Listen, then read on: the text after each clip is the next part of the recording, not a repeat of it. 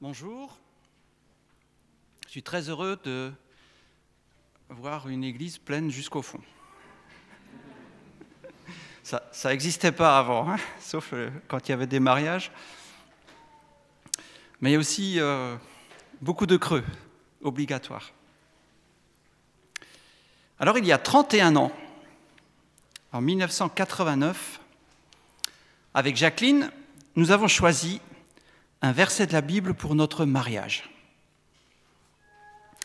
Rassasie-nous chaque matin de ta bonté, et nous serons toute notre vie dans la joie et l'allégresse. À cette époque, je me suis demandé, mais est-ce que ce n'est pas un peu trop beau?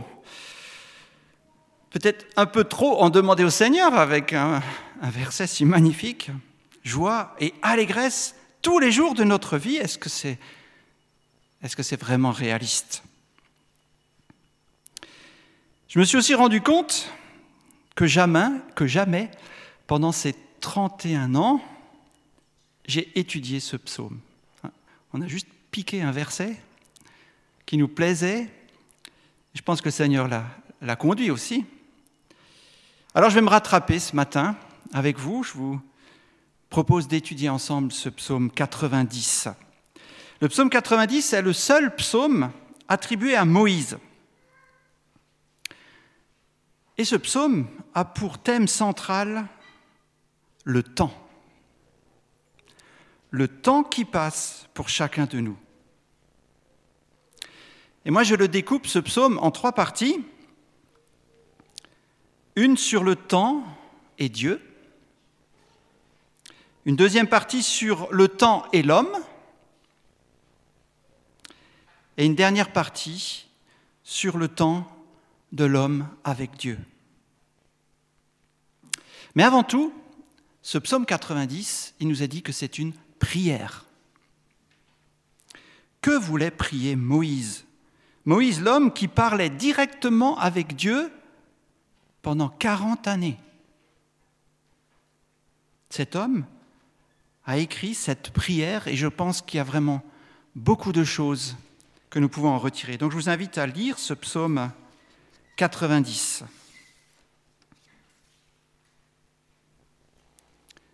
Prière de Moïse, homme de Dieu. Seigneur, tu as été pour nous un refuge de génération en génération. Avant que les montagnes soient nées, avant que tu aies créé la terre et le monde, d'éternité en éternité, tu es Dieu. Tu fais retourner les hommes à la poussière et tu leur dis, Fils d'Adam, retournez à la terre. Car mille ans sont à tes yeux comme la journée d'hier. Elles passent comme le quart de la nuit. Tu les emportes semblables à un rêve qui le matin passe comme l'herbe. Elle fleurit le matin et elle passe, on la coupe le soir et elle sèche. Nous sommes consumés par ta colère, et ta fureur nous épouvante. Tu mets devant toi nos fautes, et ta lumière éclaire nos secrets. Tous nos jours disparaissent à cause de ta colère. Nous voyons nos années s'éteindre comme un soupir. La durée de notre vie s'élève à 70 ans et pour les plus robustes à 80 ans. Mais l'orgueil qu'ils en tirent n'est que peine et misère, car le temps passe vite et nous nous envolons. Qui a conscience de la force de ta colère et de ton courroux pour te craindre? Enseigne-nous à bien compter nos jours afin que notre cœur parvienne à la sagesse. Reviens, Éternel, jusqu'à quand Aie pitié de tes serviteurs. Rassasie-nous chaque matin de ta bonté, et nous serons toute notre vie dans la joie et l'allégresse. Réjouis-nous autant de jours que tu nous as humiliés, autant d'années que nous avons connu le malheur que ton activité soit visible pour tes serviteurs et ta splendeur pour leurs enfants. Que la grâce de l'Éternel notre Dieu soit sur nous. Affermis l'œuvre de nos mains, oui, affermis l'œuvre de nos mains. Amen. Prière de Moïse, homme de Dieu. Alors le premier temps, le temps de Dieu, le temps est Dieu. Nous lisons, Avant que soient nées les montagnes et que tu aies créé la terre et l'univers, de toute éternité, et pour l'éternité, toi, tu es Dieu. J'ai lu ce verset dans la traduction euh, du Semeur, de toute éternité et pour l'éternité, toi, tu es Dieu. Alors tiens, je me suis dit, je vais en profiter là. Est-ce que vous êtes un peu euh, au courant des Vosges? Quel est leur âge? Quand elles se sont formées? Puisqu'il nous est dit, avant que soient nées les montagnes. Alors, c'est vrai que en sciences de la vie et de la terre, on, enseigne aux enfants la naissance des montagnes. Ici, nous voyons Moïse, c'est comme s'il avait assisté hein, en, accéléré à la création du monde et, qu'il a vu la naissance des montagnes. Alors, je vous montre euh, une petite photo. Les Vosges, il y a 300 millions d'années on pense qu'elle ressemblait à l'Himalaya. Il y a 300 millions d'années, hein, on serait ici sur euh, les, bases, avant de monter euh, au grand sommet de l'Himalaya, hein, on serait à 6000, 7000 mètres. Il y a 300 millions d'années, voilà à quoi elle ressemble. Et ça a fait ressortir le cœur de, la croûte terrestre, hein, ça fait ressortir les, granites. Et puis, voilà ce qu'on imagine il y a 200 millions d'années. Elles ont disparu. Hein, les Vosges ont disparu, complètement laminées par l'érosion, la pluie, le vent, qui pendant ces millions d'années les ont effacées. Et à la place, on a une sorte d'estuaire avec du sable, des graviers qui arrivent euh, du bassin parisien.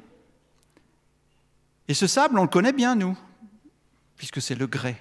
Hein, le grès qui est un peu partout, dans les murs dehors. Il s'est formé à peu près il y a 200 millions d'années. Et les Vosges alors? Non, non euh, il y a 65 millions d'années, oui, il y a une météorite qui, est tombée, semble-t-il, mais il y a eu aussi autre chose. Voilà. Donc on pense qu'il y a 65 millions d'années, les Vosges sont ressortis hein, de cette racine-là qui, qui restait encore, qui était recouverte de sable, qui s'est transformée aussi en roche avec le temps. Tout ça est ressorti il y a 65 millions d'années pour nous donner notre magnifique paysage. Eh bien, pour Dieu, tout ça, c'est juste un instant. Il existait avant tout cela. Avant que ces montagnes existent, il existait. Dieu est plus grand que le temps. Il n'est pas mesurable avec le temps. Ça, notre cerveau humain, ça, c'est un truc qui il disjoncte, hein. il n'arrive pas à comprendre. Moïse avait lui aussi cette révélation du nom de Dieu. Dieu lui a dit, je suis celui qui est. Mon nom c'est je suis. Et c'est pour ça que on le retrouve ici. Tu es. Tu es Dieu de toute éternité. Tu es. Dieu est présenté comme créateur de l'univers et c'est à ce Dieu immense que Moïse s'adresse, qu'il apporte sa prière. Mais quand on regarde bien, il ne parle pas à un Dieu immense et inaccessible, il parle à celui qui est notre refuge de génération en génération. La relation qu'il a avec Dieu prime sur la grandeur de Dieu. Et c'est ce que Jésus nous apprend dans la prière du Notre Père. Oui, Dieu a créé le monde, l'univers. Il est plus grand même que le temps. Et pourtant, Jésus nous dit, Notre Père. Nous avons cette relation avec ce Dieu. Dans la deuxième partie, l'homme et le temps. Alors vous savez que Moïse, c'est l'auteur du livre de l'origine de l'humanité. On y apprend que suite à sa séparation d'avec Dieu, l'homme devient mortel. Et d'après l'âge qui nous est donné des premiers patriarches, on voit qu'ils n'arrivent pas à atteindre 1000 ans. Hein, ils dépassent souvent les 900, le record c'est 969, mais il y a le couvercle des 1000 ans pour ces, ces premiers patriarches. Et c'est ce que Moïse reprend ici. Hein, il dit, Fils d'Adam, retournez à la poussière, 1000 ans, c'est juste comme un moment. Les gens qui ont vécu le plus longtemps, hein, vous imaginez, 969 ans, le, le Mathusalem, eh bien, c'était juste une journée qui est déjà passée pour Dieu, une veille de la nuit, un rêve, un soupir. C'est comparé à l'herbe qui grandit si vite, mais qui, dans la même journée, fait son cycle. Oui, c'était ce couvercle des mille ans qui nous, est présenté. Mais ensuite, mais ensuite, il nous a aussi parlé des gens qui ont irrité Dieu, qui l'ont fâché. Et alors Dieu déclare, suite à toute cette violence qui précède le déluge, Mon esprit ne va pas lutter indéfiniment avec les hommes à cause de leurs fautes. Ce sont des êtres dominés par leur faiblesse. Je leur donne encore 120 ans à vivre. Le couvercle descend à 120. Hein, c'est celui que Dieu a fixé. Et Jeanne Calment, notre plus vieille française, a atteint le couvercle de, de ces 120 ans. Hein, c'est vraiment, on va dire, le, le, maximum auquel nous arrivons. Mais Moïse dit qu'on a continué à énerver Dieu, et maintenant on traîne entre 70 et 80. Et ceux qui friment, qui disent Ouais, moi j'ai, dépassé les 80, souvent c'est que peine et misère. En France, en 2017, la moyenne est de 82, 82 ans et demi, hein, la, durée de vie moyenne. Pour l'histoire, Moïse, lui aussi, a vécu 120 ans. Il n'a pas dépassé les, les 120. Hein. C'est vraiment intéressant de voir un peu ces histoires de longévité. Mais ce qui est important ici dans ce psaume, ce n'est pas les, âges, c'est un autre verbe qui revient quatre fois. Ça passe. Ça passe. C'est un peu comme euh, les petits mots qui sont écrits sous les cadrans solaires. Euh, là où je travaille, au collège de Druningen, il y a marqué Tout passe comme je passe. Tout passe comme je passe. C'est un peu la, de la sagesse de base, mais c'est ce que nous dit ici Moïse. Nous sommes de passage. Et de plus, Dieu voit tous nos secrets. C'est pour ça que Moïse en tire une conclusion, une prière. Enseigne-nous à bien compter nos jours, afin que notre cœur acquiert la sagesse. Oui, Moïse prie pour notre cœur, notre cœur qui fait souvent n'importe quoi. Jésus aussi nous apprend cela dans le Notre Père. Hein, il nous dit, ne nous laisse pas entrer dans la tentation, mais délivre-nous du mal. Nous devons prier pour notre cœur, pour que Dieu nous aide à nous garder nous-mêmes de faire le grand n'importe quoi que l'être humain sait faire depuis toujours, moi depuis euh, Adam. Mais pour que cette prière enseigne-nous à, bien compter nos jours pour avoir un cœur sage, pour que cette prière soit vraiment sincère, Moïse il met une condition. Il dit aux gens, avez-vous conscience de la colère de Dieu? Avez-vous conscience de la force de son courroux? Alors je, me dis, tiens, pourquoi il dit colère et courroux C'est n'est pas la même chose? Alors la colère, c'est plutôt une racine qui vient du visage vers le visage. Hein, regarde les yeux de quelqu'un. Voilà, ça c'est la colère. Le courroux, c'est l'éruption volcanique. Ah, il n'y a plus personne en face là, c'est. Eh bien, c'est ce que Moïse dit. Eh oh, prenez un peu conscience de ce que vos péchés provoquent chez Dieu. Et soyez sages. Et puis dans la troisième partie de ce psaume, c'est le temps de l'homme avec Dieu. Moïse et Abraham sont les hommes qui ont directement parlé avec Dieu, nous est-il dit dans la Bible. Abraham est même appelé ami de Dieu. Et Moïse, il est appelé homme de Dieu dans ce psaume. C'est un honneur. Quand quelqu'un vient et qui lui dit homme de Dieu, ça fait, hein, ça fait chaud au cœur d'entendre ça c'était un homme qui était proche de Dieu. Et après avoir dépeint la brièveté de la vie d'un homme par rapport à l'éternité de Dieu, après avoir parlé de la justice de Dieu par rapport à notre état de, pécheur injuste, Moïse lance un cri. Reviens, Éternel, jusqu'à quand Aie pitié de tes serviteurs. Oui, la justice de Dieu fait que nous devrions disparaître. En plus, comme notre vie, c'est un rien du tout par rapport à lui, Moïse dit, mais Seigneur, déjà qu'on est des rien du tout, si en plus tu es fâché contre nous, ça sera trop tard. Reviens pendant que nous sommes encore là. Reviens, c'est un peu, tourne-toi de nouveau vers nous. Hein. c'est comme si Dieu tournait le dos à l'humanité, ici même à ses serviteurs. Et il y a des situations où on a cette impression que Dieu nous tourne le dos.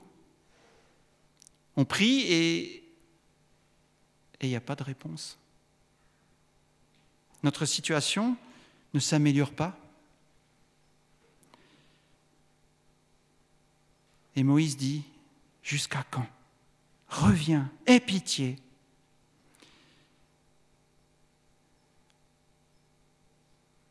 je crois que Moïse a compris qu'on peut toucher le cœur de Dieu.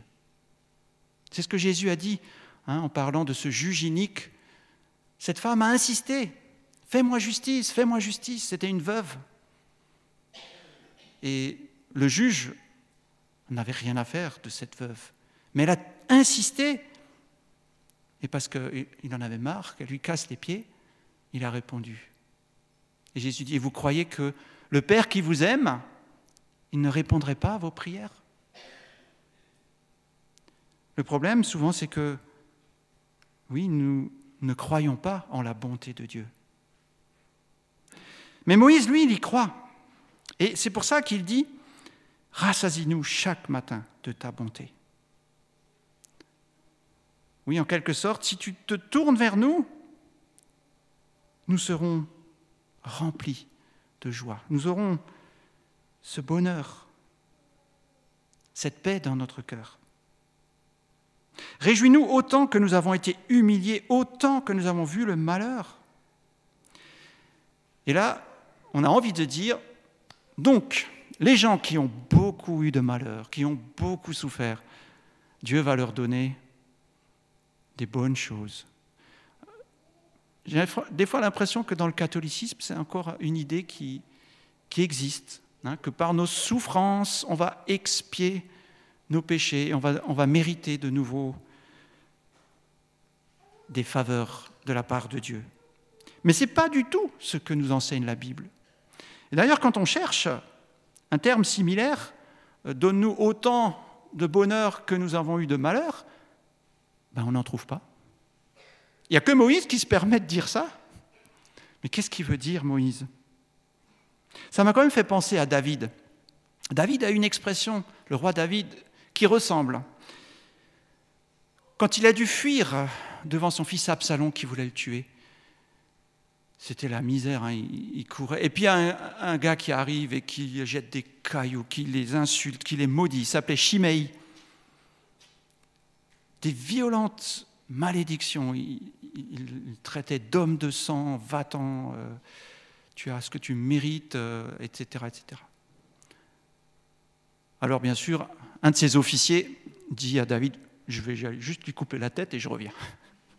Ça va prendre une minute et après on sera tranquille. Mais David, et c'est ça qui est intéressant, lui dit, laisse-le. S'il maudit, c'est que Dieu lui a dit de le faire.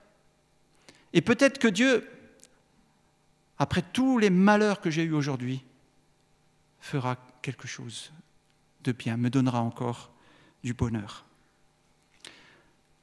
Et quand je réfléchis à ce qu'il dit, David, ça n'a rien à voir avec l'équilibre. Hein, c'est comme, comme dans les séries coréennes, je ne sais pas si vous avez regardé des fois. Il arrive plein, plein, plein de malheurs, euh, de misère euh, au héros, et ensuite, vers la fin, ouf, euh, hein, tout se résout et il est de nouveau dans le bonheur. C'est pas ça que David veut dire. David veut dire Dieu est bon. Même si je dois fuir devant mon fils, même si les gens me maudissent, même si Dieu permet tout cela, je crois quand même que Dieu est bon pour moi, que Dieu a encore en réserve des bonnes choses. Et c'est ce que Moïse dit ici. Il dit, il nous est arrivé tellement de malheurs, mais il y a encore du bonheur en réserve auprès de toi, Seigneur. Tourne-toi vers nous, donne-nous ce bonheur. Il demande aussi que ton œuvre apparaisse à tes serviteurs et ta majesté à leurs enfants. Oui, il demande que nous puissions comprendre ce à quoi nous participons. Hein, nous, avons un cœur d'obéir au Seigneur, mais nous pouvons aussi demander, aide-nous à comprendre. Où, va ton œuvre hein? À quoi nous servons ici-bas? À quoi sert ce que nous faisons? Et permet aussi que la prochaine génération te découvre, toi, ce Dieu merveilleux. Et puis ensuite, il demande la grâce la grâce, tout simplement, que ta grâce soit sur nous. Et ça résume bien tout ce qu'il a demandé avant, ce n'était pas un rééquilibrage, mais c'était bien la grâce, elle existe encore. Et que cette grâce soit sur nous. Et finalement, la dernière chose que Moïse va demander, et c'est étonnant, il le demande deux fois, affermis l'œuvre de nos mains. affermi l'œuvre de nos mains. Que ce que nous faisons, ce soit des choses qui demeurent, qui durent. Que l'Église que nous construisons soit une Église qui dure, qui demeure. Oui, que nous accomplissions les œuvres de Dieu. Alors pour terminer, j'étais un peu long, excusez-moi, je vais aller un peu plus vite. Quelles sont les applications que nous pouvons tirer de ce psaume? La première, c'est Ayons de la sagesse dans l'utilisation de notre temps. Faisons ce petit exercice. Combien d'années me reste-t-il encore avant que je ne puisse pas, que je ne puisse plus agir comme je l'aimerais? Combien? Je ne suis que de passage. Le psaume le dit ici. Je suis que de passage. Et j'agis comme si j'étais un petit Dieu qui vit éternellement sur cette terre. Je crois qu'il est temps de se repentir de nos péchés devant Dieu. Il est temps de demander pardon à ceux à qui nous avons fait du mal. Il est temps de nous réconcilier entre frères et sœurs, bien sûr, mais aussi avec d'autres personnes, avec notre famille. Il est temps de partager la foi, de faire connaître ce message de Jésus. C'est vrai, nous avons ce projet de faire des cours alpha, de commencer ici un témoignage auprès de ceux qui veulent étudier le message de la Bible, mais il est temps de le faire. Deuxièmement, il nous faut aussi reconsidérer notre relation avec Dieu. Est-ce que pour nous, Dieu est un Dieu en colère, qui va bientôt être en fureur? C'est facile ça. Il suffit de regarder la tête des gens. Hein, le chrétien avec une tête qui va toucher le sol, il a un Dieu qui doit être un Dieu en colère, un Dieu lourd à porter. Alors que si nous avons une relation basée sur la grâce, eh bien notre visage devrait se remplir de joie, d'allégresse, de légèreté. Mon papa m'a toujours raconté ça quand j'étais enfant. Il y avait un garçon qui était allé chez sa tante, très chrétienne. C'était dimanche, et il joue au foot dehors. Et la tante lui dit, c'est dimanche, pas jouer au foot. Alors, il essaie de trouver une autre occupation. Ah, il va un peu jardiner. Alors, il, arrache un peu de mauvaises herbes autour des belles fleurs de, sa tante. Et mamie arrive. C'est dimanche. Ne travaille pas au jardin. Alors, il ne sait plus quoi faire. Il rentre dans l'étable et là, il voit un âne avec la tête et les yeux tristes. Il regarde l'âne et lui dit Waouh, toi, tu es un bon chrétien. Troisièmement, faisons ce que Moïse a fait, prions. Prions.